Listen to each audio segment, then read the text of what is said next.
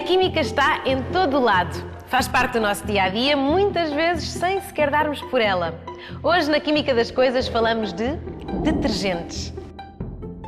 Pode parecer que os detergentes existem na nossa vida desde sempre, mas a verdade é que os primeiros detergentes só começaram a ser comercializados há menos de 90 anos. Em 1920, as máquinas de lavar roupa ainda funcionavam com flocos de sabão, imaginem, o que trazia vários problemas má eficiência em águas calcárias, formação de depósitos de sujidade e o ataque às cores da roupa.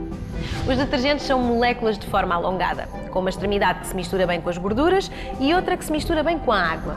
As moléculas de detergente envolvem as partículas de gordura, virando para fora a extremidade que é amiga da água, permitindo assim que as nódoas sejam dissolvidas por esta.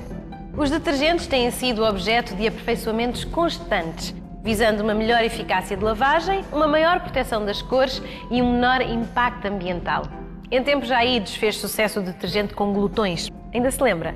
Era um detergente misturado com enzimas, cujo papel era atacar as cadeias de proteínas, gorduras e carboidratos, partindo-as em pedaços mais solúveis e ajudando assim a remover as nódoas de alimentos.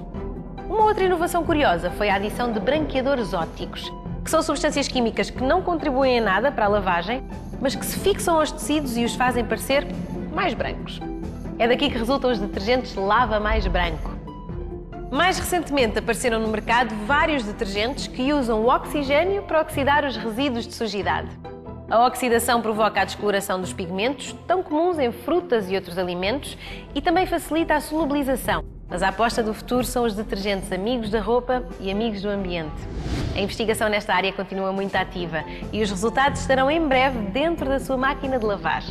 Para saber mais sobre a química dos detergentes, visite o nosso site, aquimicadascoisas.org ou procure-nos no Facebook.